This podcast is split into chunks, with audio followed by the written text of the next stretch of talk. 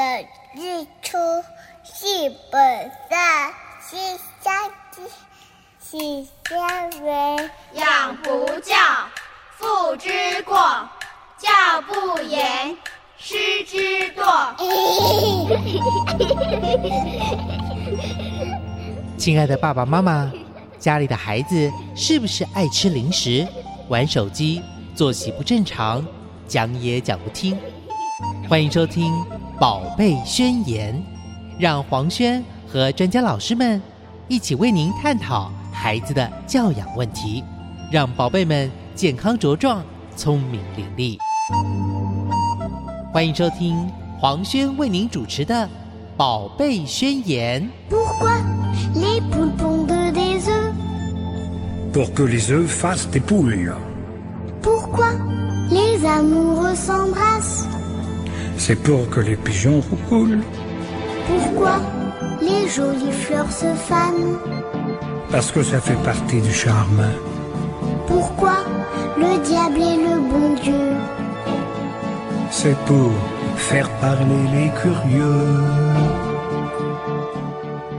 Hello，听众朋友，大家好，欢迎收听《宝贝宣言》，我是黄轩。今天呢，非常荣幸的可以透过电话访问的方式，我们再度的请到我们的田儿老师、田儿职能治疗师到节目中来跟听众朋友分享一个话题。那因为现在呢，呃，九月份就开学了哦，确定就是正式的开学。小宝宝呢，小孩子不管是在两岁或者是三岁的这个年纪呢，诶，可能有些家长会送孩子到这个幼儿园哦，或者是上幼幼班或者是小班之类的这个情形。那我们今天呢，来请到田鹅老师来跟大家聊，小朋友在入学之前要准备些什么呢？其实呢，不光是小朋友哦，其实爸爸妈妈的心理准备也是需要注意的。我们先来欢迎田鹅老师好。嗨，大家好，我是黄伟田，田儿职能治疗师。嗯，之前呢，应该说上个月啊，跟大家聊到了放电的这个话题哈。嗯因为在暑假期间嘛，那疫情的关系不能到外头去玩，那在家里面呢，有很多可以让小朋友放电的一些小方法哈。嗯好，那么今天呢，我们要来跟听众朋友聊的这个主题呢，因为这个即将开学了哦，可能有的家长已经把小朋友的这个心理准备都已经准备好要入学了。那我相信很多的爸爸妈妈呢，maybe 在明年或者是呃才会有把小孩子送到学校的打算。所以呢，我们这个今天就要来跟大家聊。呃，家长认为小朋友可以上学了，那应该帮小朋友、小宝宝做哪一些准备呢？才能够让小朋友在呃幼儿园里面可以开心的上学？那我想请教老师哈，嗯呃，像是因为今年哦，我女儿也是面临到要上幼儿园的这个阶段，嗯，那那时候要排，应该说要去抽公幼，是那大家都知道。公幼是非常非常难进去的，对挤破头都挤不进去，非常困难。那有的家长就说啊，其实小朋友呃不用上幼儿园也没关系。老师，嗯您认为这样子好吗？嗯，其实这个问题是要蛮多考量的因素一起考量啦。嗯像嗯、呃我们职能治疗师在平常在医疗院所服务的时候，其实里面有包含一个叫做学前入学前评估。哦，的一个内容，那嗯它可能指的是呃入小学前，那这个是最多的。嗯当然，如果说有些孩子他可能在考量要不要入幼儿园的时候，我们也会一并看。当然说这些孩子可能有一些比较特殊的状况啦，嗯对。但是这个就是代表说我们在评估过程中就是要考量蛮多因素来嗯，来给家长建议说，哦，哎，孩子适不适合现在去准备好了呃，对，嗯念幼儿园，还是哎还缺什么样的能力或是什么样的状况，准备好了再进去，哎更好，嗯不会对对他反而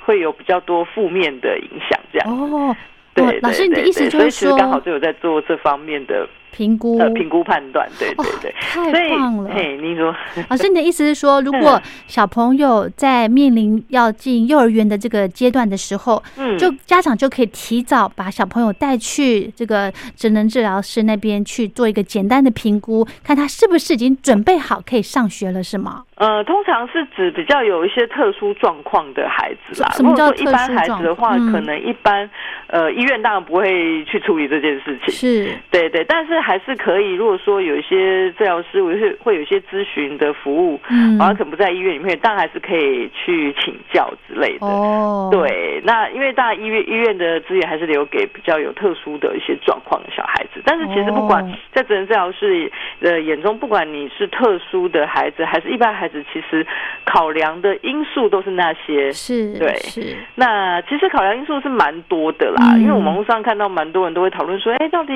我要把他幼幼班就送去吗？就是两岁，小班对？，还是有人会觉得好像小班好像还是太小，是要中班之类的，甚至有人会说，哎，是不是大班这样子？对，嗯，对，，那其实我觉得要蛮多考量的啦。好嗯像我们一般，呃，第一个当然会看小朋友的发展状况是，哦，各方面的发展状况。比如说，这个发展状况可能包含说，诶，他的心理成熟度。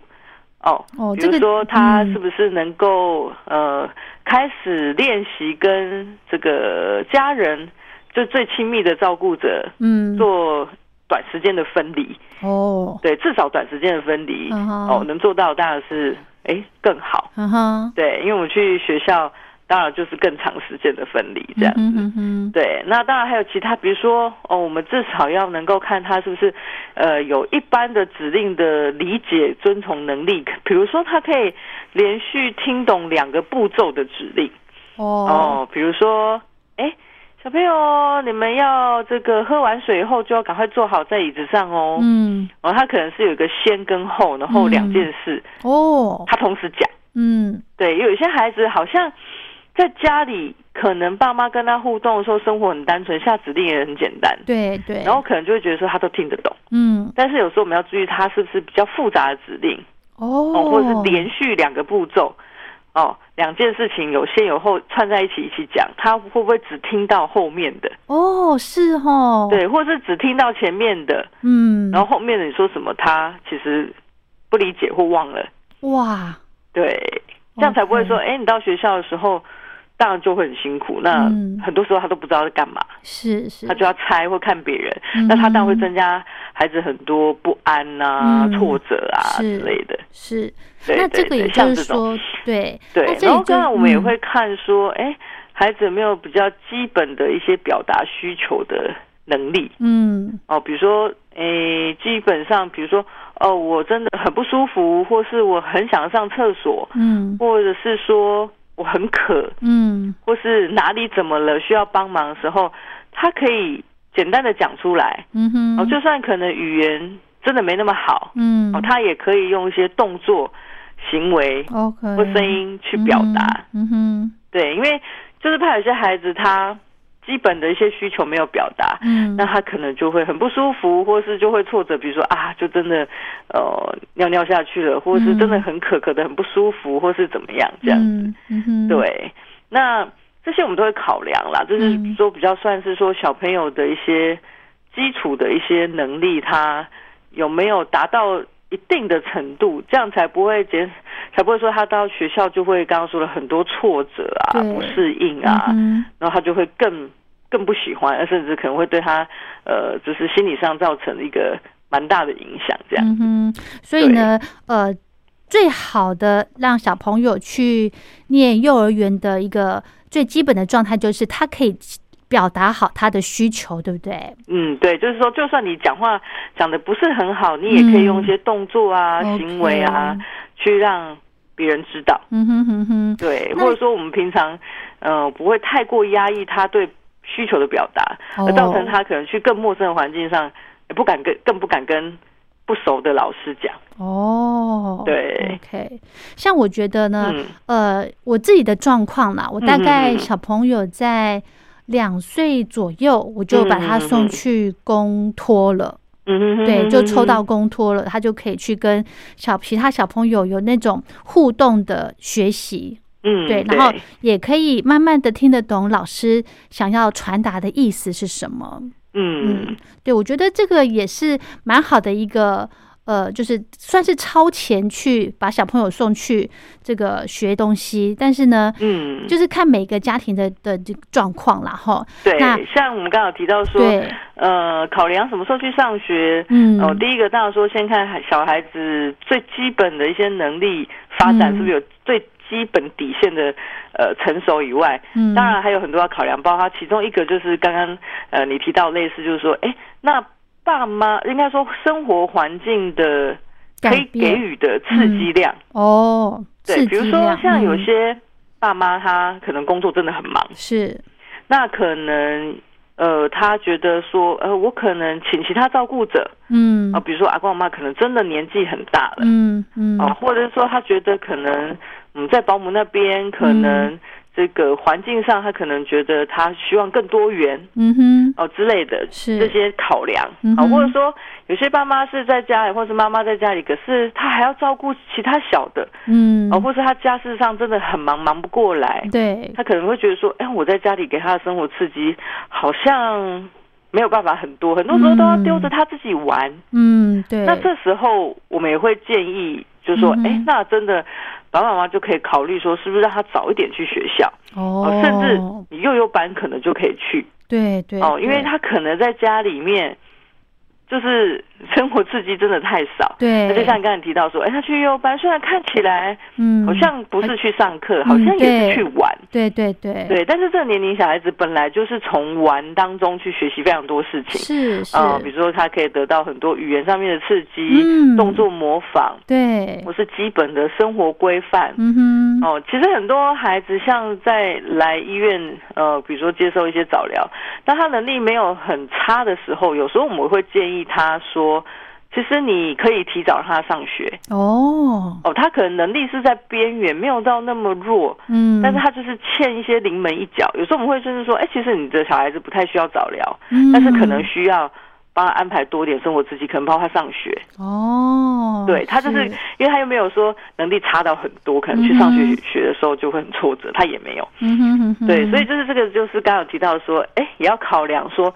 呃，生活中的刺激我能给他够不够？对，如果真的不够的话，比如说我没有时间，嗯，我没有余力，那也可以，呃，就是去上学，不管那时候是幼幼班还是小班。对对对，对，嗯。所以这也是一个呃考量的点。是，那另外一个当然也说，就是大家最常遇到一个问题，就是说可能是经济上的考量，哦，工作上的考量，比如说，爸妈都双薪家庭，也没有太多人可以后援，对，嗯那都是要找人雇。那或许年龄到了，我可以选一个呃幼儿园是属于刺激更多元的，对对，他团体生活可能更强，嗯，时间更长。嗯。对，那或是有的人是考量说经济上面的呃压力，嗯，哦，比如说真的像公公幼真的很难抽抽不到。对，那如果嗯还是家里有一些时间，或是嗯家族有些人可以帮忙的话，嗯那当然他可以考量慢一点入学。是，对，所以我觉得最最终就是考量，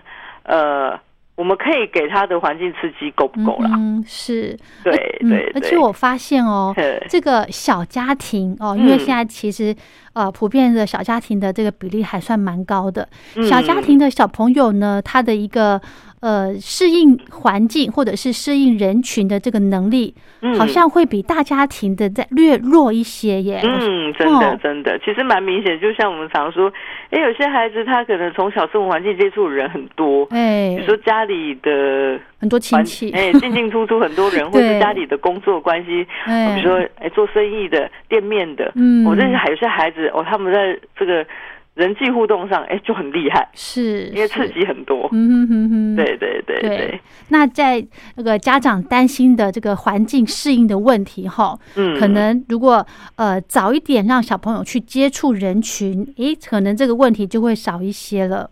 对，其实这个真的也是一个蛮大的帮助啦。嗯，对，当然说我们要看孩子本身的气质跟发展状况，除非说他的气质跟发展状况真的比较不 OK 哦，比如说他可能这个分离焦虑非常非常非常严重哦，或者是他的安全感这一阵这一阵子非常的差，嗯。哦，跟比同年龄差很多，当然我们就会去考量，哎，要不要在这个时间点入学，嗯或者说、哦我去上学的时间是不是一开始不要那么长，哦哦，比如说半天或什么，的。那有些孩子可能是轻微的，嗯。哦，他可能去学校，哦，其实你会发现他就会一段时间后就成长蛮多。哎对，这我对，其实，在嗯幼儿园是。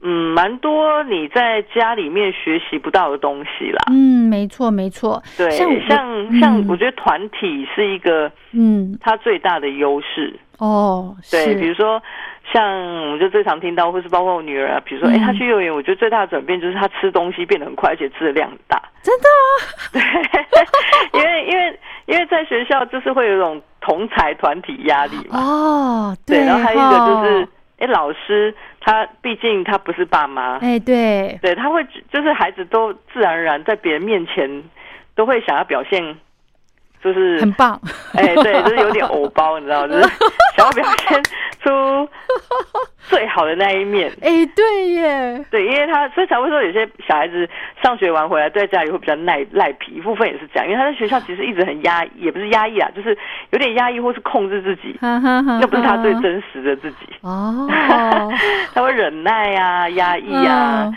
但是在这个过程中，他就学到很多，他开始会控制自己的行为。哦，也是也是，对，他就开始说：“哎、我不是，我想干嘛就干嘛，想耍赖就很耍赖。嗯他会知道说，在学校这个好像没有用，而且诶别人都没有，好像会变成有一种压力。他就开始在学习这所谓的社会化的过程啦。嗯嗯，对，这个是在家里真的是你没有办法营造的。嗯哼哼哼，对，因为家里的小孩可能没办法很多，就算很多，大家都那么熟了。对对，真的，对，所以我觉得在学校，还有就是很多这种团体上面的刺激啦。是哦，比如说作息习惯啊、生活习惯啊，嗯嗯对，这些就是规范啊，那些我觉得有些孩子他这个在家里面，你真的不可能像在学校那样子，呃，比如说去要求他嗯没错之类的。嗯，而且他也比较容易对，遵因为学校不可能把它弄得跟呃，在家里不可能弄得跟比如说呃军队一模一样，或学校一模一样，哎对对，按表对操课这样。是啊。好 OK，好，聊到这呢，我们先休息一下。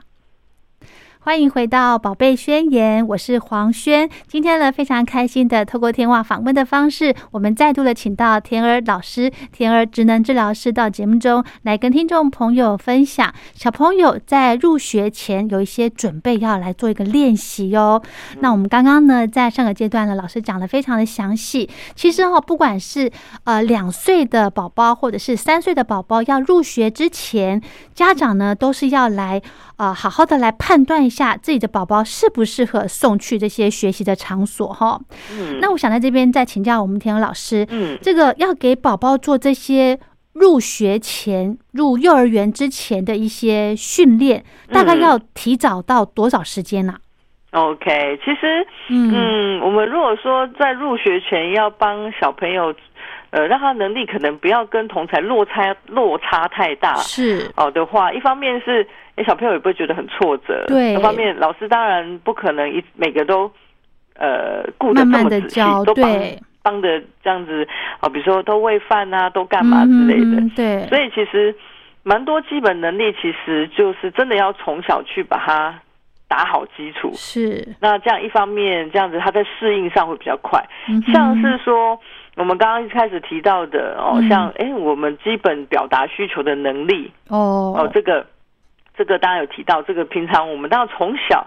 哦，从他可能诶一岁多两岁开始有语言发展的时候，或是一些嗯形用用一些手势来表达的时候，我们就是可以慢慢去练习这些。多跟他讲话，去多嗯引导小朋友去表达。比如说，你可以故意问他说：“哎，你怎么了？或是你需要什么吗？”就算你知道，哦，也要故意去是问他，嗯哼哼，对，让他哼，养成习惯去跟你表达。嗯，哦，不是说哎，你都一眼就看穿他要干嘛，那直接帮他做。嗯是，对，所以这个是哎，从很小的时候一两岁的时候，其实就是可以在平常打好基础的事情。嗯哼哼，对，然后另外一个可能就是说，哦，你可能要会去基本的轮流等待。哦，这个好重要，这个要对，虽然说我们轮流不一定说那在家里人也不多，也不可能说轮个一堆人这样子。嗯，但是至少让他有一个短暂的等待能力，对，因为在家里，最最最常见就是说，因为孩子少嘛，嗯哼，你可能就一两个，嗯哼，那其实他不太需要等啊，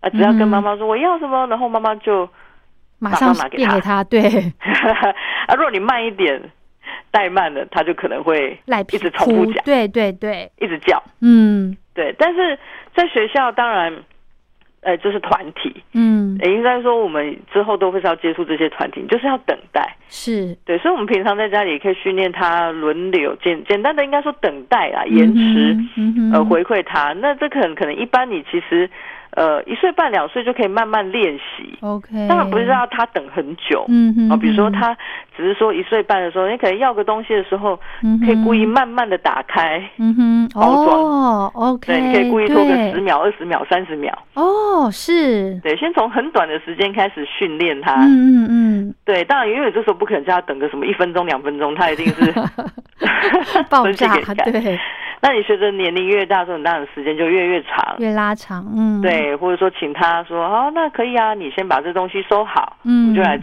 哦，再拿给你之类的。哦，哦，这当然说年纪比较大了，都可能嗯两岁多、两岁半以后了。嗯哼，对，所以这个我觉得也是可以先练习，他才不会说去学校的时候嗯，他会很不适应，嗯哼，那他可能就会呃一直吵，或者他就一直压抑自己。哦，对，对对。嗯，那当然说还有其他的一些部分啦，嗯包括刚刚说听懂一些两步骤的指令外，还有我觉得一个要比较注意就是生活自理能力。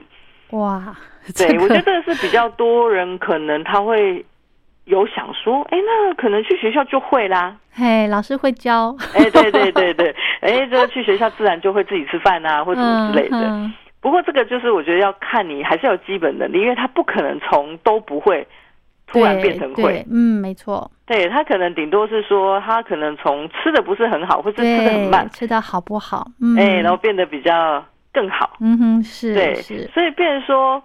像我们可能就要注意到说，哎，你可能两岁入学或三岁入学，他的嗯基本生活自理，应两岁应该要发展的，三岁应该要发展的，我们就要从以前就开始，呃，把它打好基础。嗯哼，哦，比如说，哎，吃饭，嗯，两岁的小孩子应该自己可以拿汤匙吃饭，对，吃的都不错了。嗯哼哦，掉出来的东西已经不是算很多，几乎不太会掉。嗯哼，对，然后甚至食物越来越不需要捡。是，对，那这些部分我觉得就是呃，在在平常我从可能一岁开始就开始奠定的基础。是，对，因为如果他被喂习惯的话，你突然要上学很急的时候才要去训练他的时候，嗯哼，他一定就会很不配合。他们觉得说，哎，平常都被喂习惯，为什么突然现在叫我自己吃？对对对，对那如果他不会吃的时候，他到学校就变老师要去喂他，嗯，那他就可能要等，哦，或是品质上，因为老师也不可能只顾一个。对，没错，嗯哼，对，那如果说，哎，你说我他去学校可能自己就会吃了，嗯哼，那也不一定。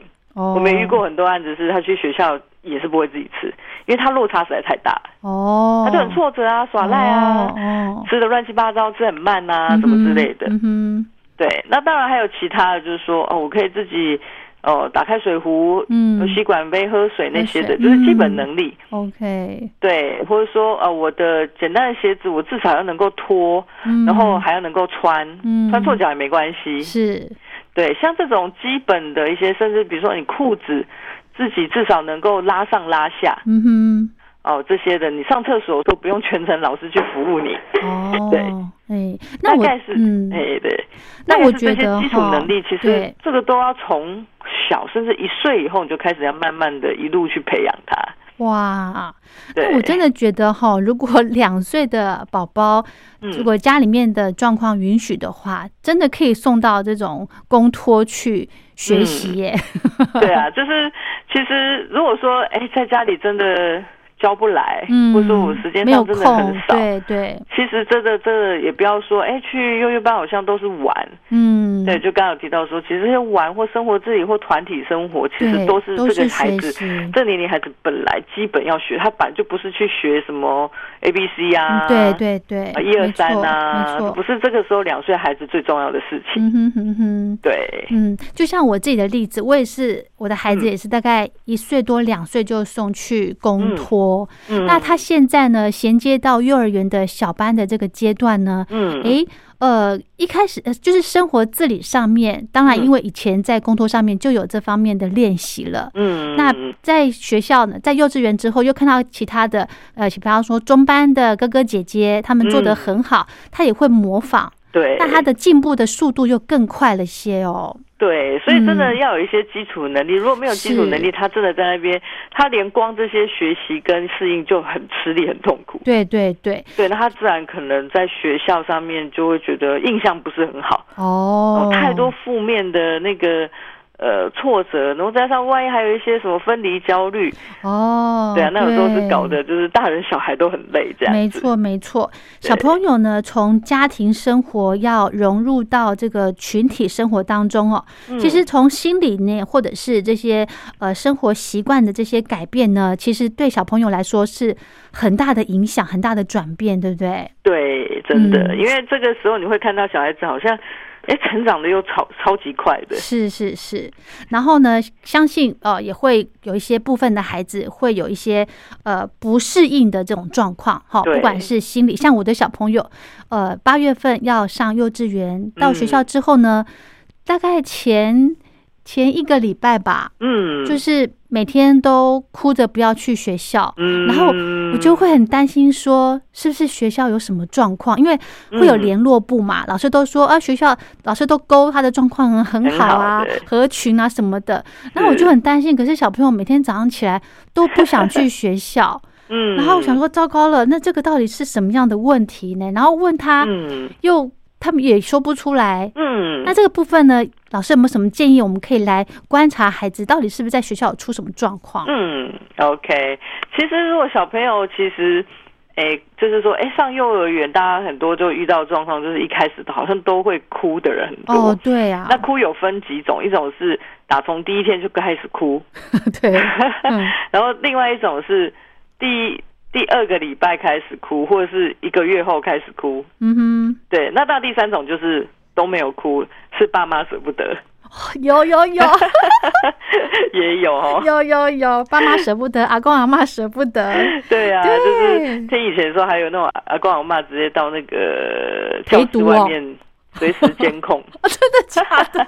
其实就放心不下啦。对对对，对啊、平常都黏在一起呀、对。然后就很担心说会不会有很多，其实就是很多会很多幻想，哎，比如说会不会有有有需求不会表达，很委屈啊，被欺负啊，哎，对，没错然后。回来又不会讲啊，问不出来啊对对。对对，而且之嗯前的很多这个新闻都有报道，对不对？有一些幼儿嗯园有这种呃，就是不对小朋友会有打骂的这种情况，嗯哈、对啊就，很多幻想就出来了。是啊，这个有一些例子嘛，这难免 家长都会担心。所以呢，这个小朋友每天下课回来，就是嗯。赶快就是呃看看他的一个呃这个神情的这个这个状况，对。就是有没有很开心的回家，对。不对？对？嗯，其实其实通常小朋友会有一些不适应状况，有分几种啦。哈是。一种是大家最常见的是分离焦虑，哦，对，就是说他就是大家都比较能够想象，就是平常上学前，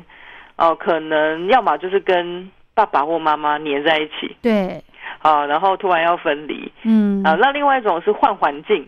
哦，比如说之前哦可能是保姆带，之前是哦呃在公托或者是托婴中心，但是换个环境的时候适应上比较慢。对对对，对，那这些都可能是原因。那如果说是分离焦虑的话，嗯其实呃，应该说这是蛮多孩子都会遇到的啦。嗯哼，都会有嘛，嘿哈，对，其实这个是还蛮长的，就是呃，他他通常最常见这样就是一开始就哭。是，对，那当然说有一些方法是可以呃减缓啦。嗯哼应，该说分离焦虑这东西，你本如果一旦发生了，你其实蛮难说要他一天两天就不哭。哦，对，那但是他你会有一些方式让他可能分离焦虑的状况嗯减轻哦，或者说呃，它发生之后呢，存在时间比较短。嗯哼，对，像是说我们可能在上学前，哦，或是刚上学也可以，嗯。但是最好做法是上学入学前啦。嗯是，哦，先跟他用一些亲子共读的方式，嗯，那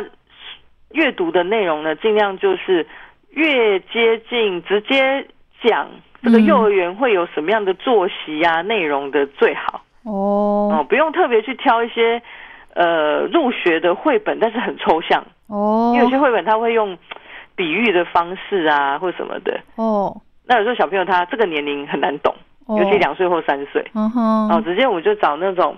其实就是等于说，直接演练，或者说用娃娃，或是用书本的方式，让他知道说，哎，幼儿园是一个什么样的地方，哦会干嘛？哦，比如说一开始去的时候，然后你们每个人都会自己的小格子哦，哦，然后呢要放自己的书包啊，或什么之类的。嗯哼然后再来是干嘛干嘛？当然说这个可能爸妈先有初步了解，可以问一下呃你的朋友啊，是呃或者是学校老师，大概知道他一天的作息是什么。嗯哼，然后呢，哦先跟他聊，嗯哼，但我们都要聊正正向的方式，是哦，不要边聊边恐恐吓他，比如说，所以这时候你要听老师的话，不然老师会这样这样这样这样之类的。哦大家没去就先吓死。哦，了解，对，先不要跟他聊一些，就是打预防针的事情，不要打太多，嗯就是讲哦学校会有什么样的状况，然后就是正向，就很像你在推销幼儿园给他。哦，对对对，你不会一开始先都讲丑话嘛？那再来第二个是可以带他去认识学校，如果说是允许哦，比如说像疫情当然比较难，对，没有疫情的时候，当然我们可以带孩子先去，比如说可能有的是会学校也会办一些活动啊，嗯，去参观呐、是，哦，其实这个还蛮重要。像我女儿，她一开始去参观学校的时候，嗯。哦，如果她印象好，她就一直跟你讲，哦，真的哈，对，然后那学校哦，老师啊陪我玩什么，然后有什么什么什么，嗯哼她发现哇，学校这个跟家里比起来，实在是天堂家里太无，聊了，你知道吗？哦。我女儿现在每天都很很开心去上学，真其实最主要，原因是因为她觉得学校实在是太有趣、太丰富了。哇，好棒，好棒，对，东西好吃，又很多玩，又有朋友，对的。嗯，对，所以其实带他先去认识学校，我真的觉得是还蛮重要的因为孩子就会更具体化，嗯，去了解他未来的东西是什么。是，对，嗯那哼第三个当然我们可以先帮他作息调整，嗯，哦，尽量调整哦。跟学校越接近越好。嗯哼，哦，这方面是帮助他去学校的时候适应上可以少一个阻力。是是，对。那那再来就是说，呃，我们可以建议他一些信任感。好，比如说，嗯。啊、我就可以先预告他什么样的时间点再来，我会去接你。哦，要跟他说就是下课的时间这样，对，比如说我们当然不是跟他讲几点，他一定不懂。不对对我可以跟他对，讲说，用作息，比如说吃完点心之后，哦，哦，比如说你大概已经问到什么时候是最后一个行程，对，哦，就跟他讲说，当你吃到点心的时候，哦，爸爸妈妈嗯就会来接你，哦哦，或是什么样的时，间点，哦，，对，然后一开始大家一定会建议家长尽量不要去迟到，哦，应该说不要拖太久。对对对对。对，或是不要当最后一个去接他的，哦尽量尽量。如果你的孩子真的是很不安的那一种，对对，嗯。然后尽量提早是最好。是，对，嗯，那再就是可以给他一点安抚物。嗯嗯哦，比如说带娃娃给他去，最喜欢的娃娃，如果有的话，嗯呃，最喜欢的娃娃，最喜欢的玩具，最熟悉的小贝贝，嗯，带去上学啊，这啊。带去上学，对，哦其实有些老师也会反过来，像我们学校老师就会反过来问说，哎，如果说他有什么最喜欢的东西可以带去，只是我女儿没这个东西，我说哦，他最最喜欢的安抚物是我，哎 那无法，对，还好他是不需要啦，哦，对，所以其实有些老师也会一开始也会建议家长带一个东西去，哦，以备不时之需，万一他真的老师完全没有办法安抚他的话，是是是，他还有一招这样子，对，所以小朋友这个安全感的这个维护还是很重要的哈，尤其是嗯到新的环境，对不对？信任感蛮重哦要，的，是是是，对，然后你帮助先他让他熟悉，嗯他减少，因为未这个未知才会带来恐惧吧。嗯，对，没错没错，其实大人也是的，真的，真的，就是你去想想看，其实我觉得每个人都会去想到小时候第一天上学的感觉吧。对对对。对，其实我自己也记得很清楚，所以其实 就代表那个东西会烙印在你的，嗯心理，没错没错，所以正向真的还蛮重要的。是，对，那如果说有些孩子他可能不是因为分离焦虑，他可能是像你说，哎、可能去都还不错啊，嗯。进去都很开心啊，可是是好像隔一天每次要去之前都会很挣扎。哦，对呀、这怎么回事哈？对，这个就是我觉得是比较是适应的问题哦，啊。比如说我们去上学，当然有很多要适应的东西，包括要适应的人、适应的作息。对对对对，但我觉得最重要一个是，呃，孩子他会明显感受到学校呃，他有一些跟家里不一样的地方。嗯啊，比如说家里能够最做真最真实的自己嘛。是是，哦，我想干嘛就干嘛，我不想干嘛的时候还可以耍赖一下。对虽然可能爸妈不一定会容许，但是我可以生气，嗯哼，我可以发泄。嗯但是有些孩子就刚刚说，他可能就是在团体的时候，他在练习控制自己，嗯哼，但相对他就是会难免会压抑自己啊，对，他可能会变得比较沉默嗯，或什么之类。哦，所以当如果你发现孩子变得比较沉默，是。哦、比如说像你就刚刚提到说，哎，我会观察小孩子的反应，对呀，对，比如说他好像看起来比较沉默，嗯哼哼。或，是提到学校他的反应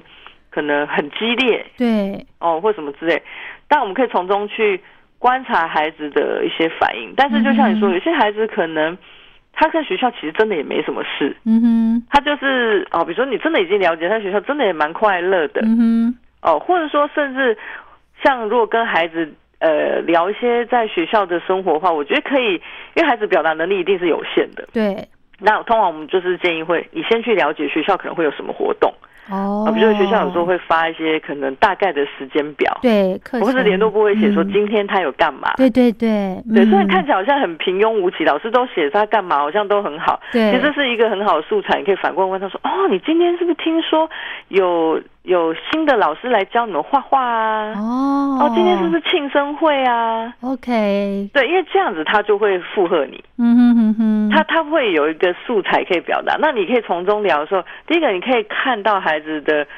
呃表现。嗯哦，比如说情绪，哎，其实聊起来他也还蛮多开心的地方，嗯哼，对，你就可以更确认说，这孩子，哎，在学校其实真的也没有太大问题。嗯哼哼，那的确嗯的，就是呃，有些时候就真的只是说啊，难免就像上班上累了，很想在家里耍废这样。对对对，对 那这样我们就是其实就不用太过担心，嗯，然后多跟他聊一下学校的好处啊，嗯正向的东西，其实慢慢让他去多看学校正向的地方，他会慢慢去盖过他一些可能他觉得啊家里比较好的地方。嗯哼，对对对好，聊到这先休息一下。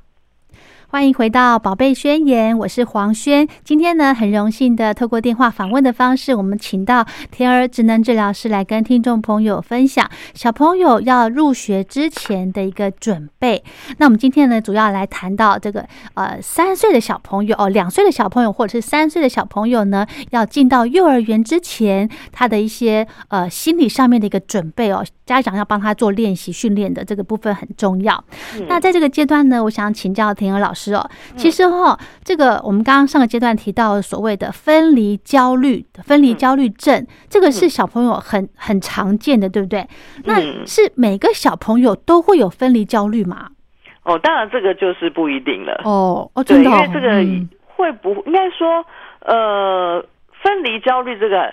它它出现的年龄有不同，嗯哦像我们可能最容易呃一开始遇到的时候就是六个月大之后，哦到两岁这段时间都多少可能都会呃，应该说出现这个分离焦虑的状况。哦，对，尤其是这个六个月之后，是应该它算是一个发展上面自然的阶段。嗯哼哼哼，对，只是说轻重程度每个人不一样嗯哼啊。比如说我们六个月大以后的宝宝，你就会发现说，哎，你离开他面前之后，他开始会哭会叫，嗯尤其他最亲密的那个照顾者。哦对，那他这个就是他自然发展出来的，因为他已经开始知道说，哎，这个东西在我眼前消失，但它嗯并没有消失在这个世界上，嗯哼哼哼，他只是去一个地方而已。嗯对，那他开始就会想要去找，哼哦。呃，找出妈妈跑去哪里了呢？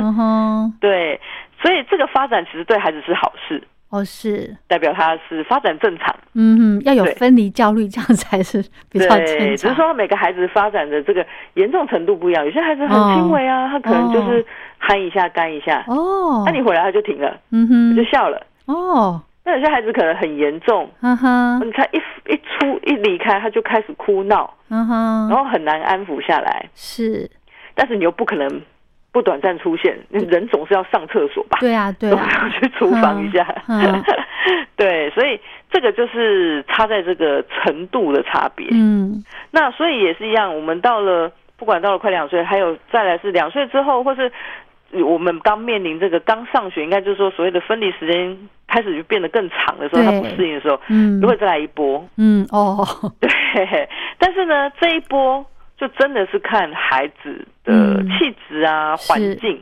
就是他天生的个性了，是不是？对，还有说他后天他所嗯存在的环境哦。哦，会让他有还是没有，或是轻微还是严重。比如说，哦。有些孩子他的适应能力很强。嗯哼，哦，他就是到哪个环境他很快就觉得哎很快啊，不会很焦虑啊之类的。嗯哼，嗯哼。哦，或者说他从小就刚刚我们开始有聊到嘛，他从小就看过各种人呐、哦，对，因为家里很多人进进出出啊，或是常常被带出去跟着去呃外面跑跳啊、嗯走跳，嗯对。哎，他遇过各种人，然后也和各种人去互动，累积了很多机这个社会互动的经验，是，他可以了解别人在干嘛，嗯哼，对他有没有恶意嗯，哦、或者说我可会知道我怎么应变，哦。那，他的就是等于说这个社会化跟适应的过程中，他刺激比较多，所以发展的上面可能比别人早，或是快一点。嗯，是是，对，像这样的孩子，他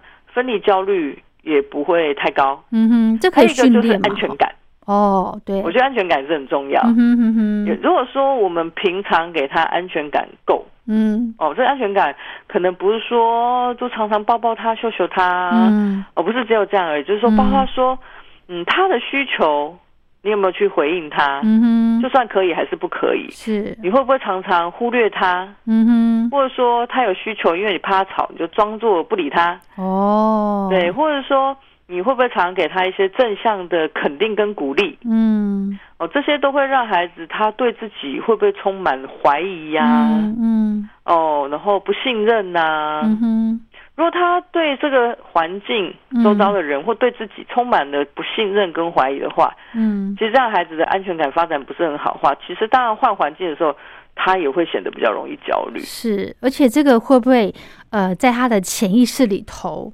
嗯，他以后就是长大之后，甚至到出社会，嗯。选择工作换环境的那个接受度嗯。也是会差一些。都有可能。嗯，对，就是这有时候就是说，不管是先天的气质、个性，是还是后。天的环境，这些都可能会让一些人的适应能力啊那些的，就是比较不一样，或比较弱一点。嗯，是对老师。那如果像家里面的过分的保护，嗯是不是也会影响到小朋友这个分离焦虑？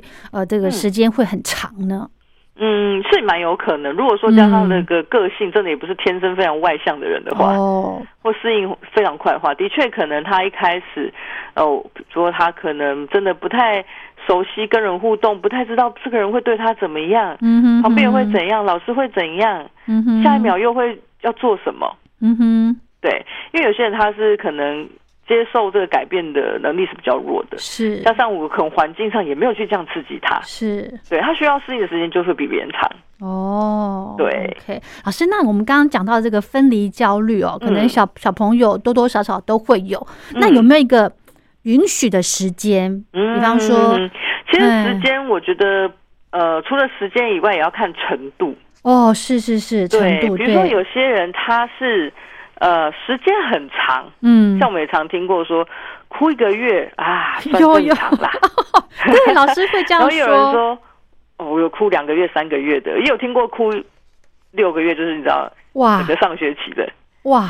对，但是要看程度。，OK，对，比如说有的人哭很久，嗯可是他是进去的时候哭而已，嗯，进去以后就玩的开心的要命，哦。投入的要命，哦然后出来的时候可能没事，或是给你臭脸一下。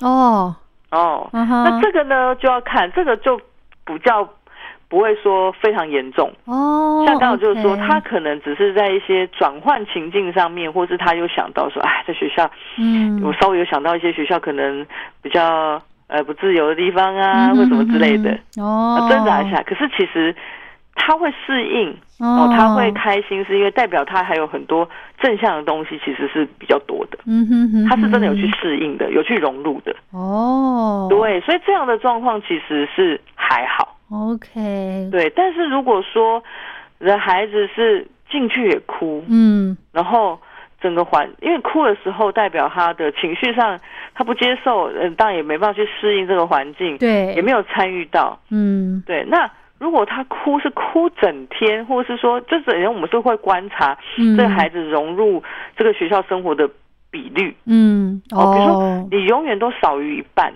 哦。然后情绪反应都很激烈，嗯。那你如果你我们一定会采取一些措施，老师一定会采取一些措施，比如说我把时间缩短一点，嗯半是天这样。对，或是嗯老师陪伴他多一点，哦，我们去观察这个孩子他进步的状况，比如说他哭闹的程度跟时间比率有没有慢慢的慢慢减少。嗯哼。有慢慢减少，其实代表有些方向是对的，他可能就是会继续尝试。哦。对，虽然说他还有哭，他都会有哭哭一个月，嗯。可是其实仔细就要去看他哭这一个月每一天的程度嗯是不是都有在变化。嗯。最怕的就是说，当然是，哎，你试过很多种方法了，嗯。他哭闹程度其实都一直很严重，嗯。没有什么进步。对。比如说一个月过后了，嗯，丝毫没什么进步。嗯。当然，这个就要去找出原因，有可能是要换环境了。哦，或是先暂停了。哦啊，比如说你该换一个幼儿园了，或者是你要先暂停，他真的没有准备好嗯哼哦，可能在一些情绪啊、适应上面这些的。嗯哼哼哼，对，所以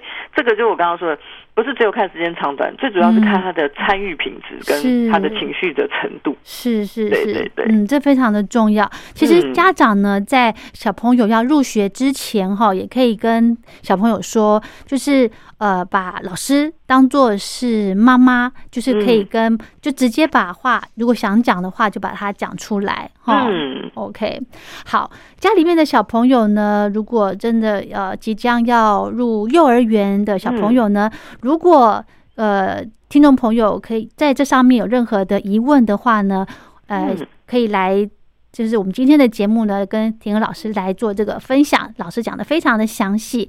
那在上幼儿园之前，必须要具备哪些能力？还有呢，怎么样来减少分离焦虑，让小朋友在往后的上学的日子可以更加的顺利哦，这样可以减轻家长的负担嘛，哈。是好，那如果听众朋友呢，呃，想要在关心什么样的亲子教养的话题，也都非常欢迎您来信告诉我们。或者呢，如果真的小朋友在面临上课之前有一些状况的话，其实嗯。也可以找职能治疗师来做一个咨询。老师，嗯。如果有这方面的需求，可以怎么找您呢？呃，可以在这个脸书上面搜嗯。寻、呃甜儿职能，呃甜是竖心旁这个舌头的舌，儿是儿童的儿，哦甜儿职能职业的职能力的能，哦搜寻甜儿职能就可以找到我们的粉丝团。嗯，是。对我们上面有很多资讯，也可以私讯给我们。对对对，好。那如果听众朋友想要再来重复收听今天的节目呢，也欢迎到 Podcast 这个平台，就可以随时的来收听喽。是，好，那我们今天就聊到这喽，非常谢谢田娥老师。谢谢，拜拜。好，我们节目的最后呢，来安排由小熊出版所出版的正言法师说给孩子听的慈悲故事。今天的故事主题叫做《鹿王与国王》。鹿王与国王。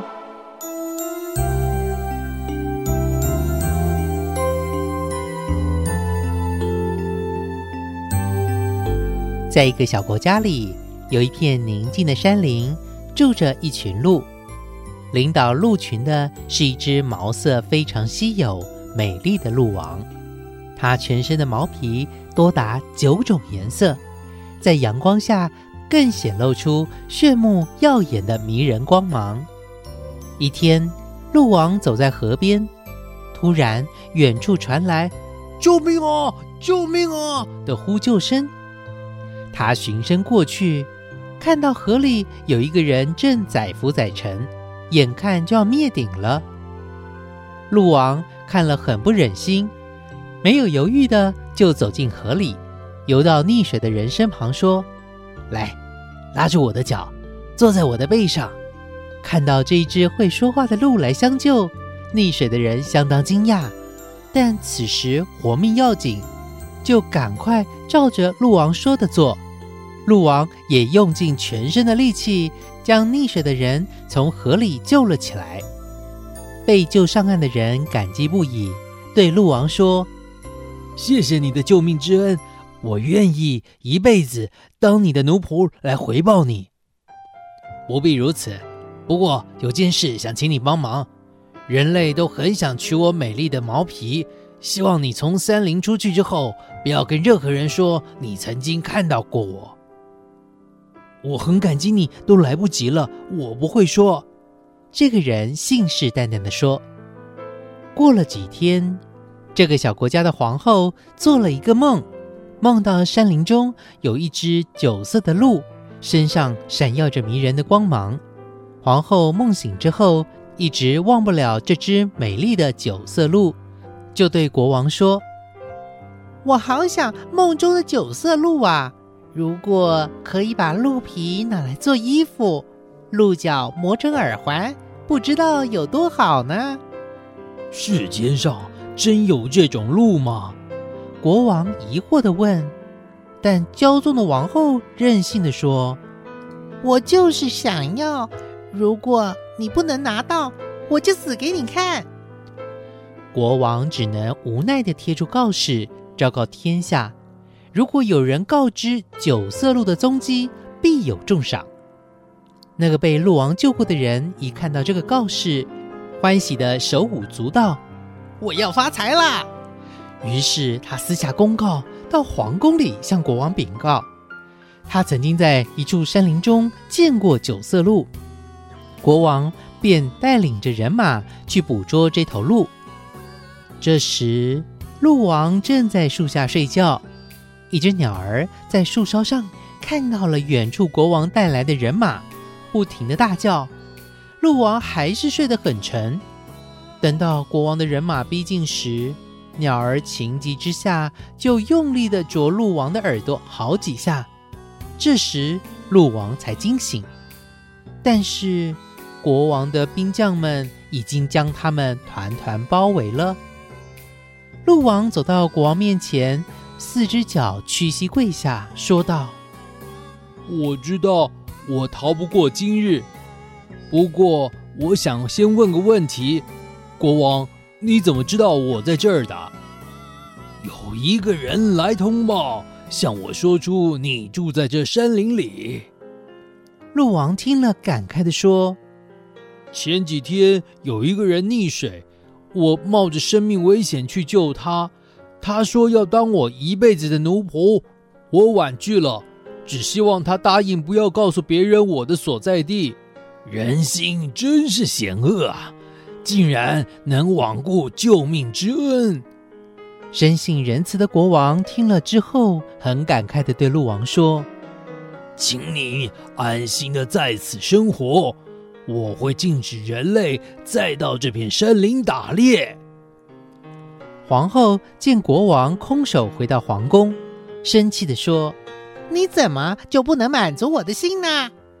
皇后知道国王明明可以抓住九色鹿，还放走他，一气之下气出病来，不久竟然过世了。国王很心痛，他想到人的贪欲实在可怕，于是下了一道命令：凡是见到鹿都不得猎捕。天神对国王的作为感到欣喜，但也怀疑他是不是真心。就化身成鹿群，把农作物吃得精光。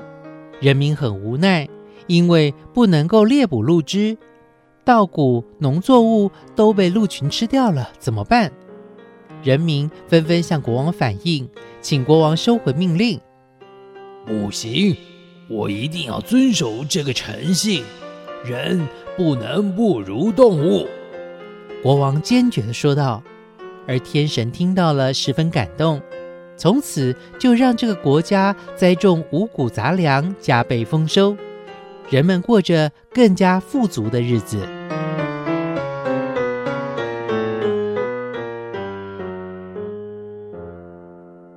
好，我们今天的宝贝宣言节目就进行到这了，非常感谢您的收听，我是黄轩，祝福您平安快乐，我们下礼拜见喽，拜拜。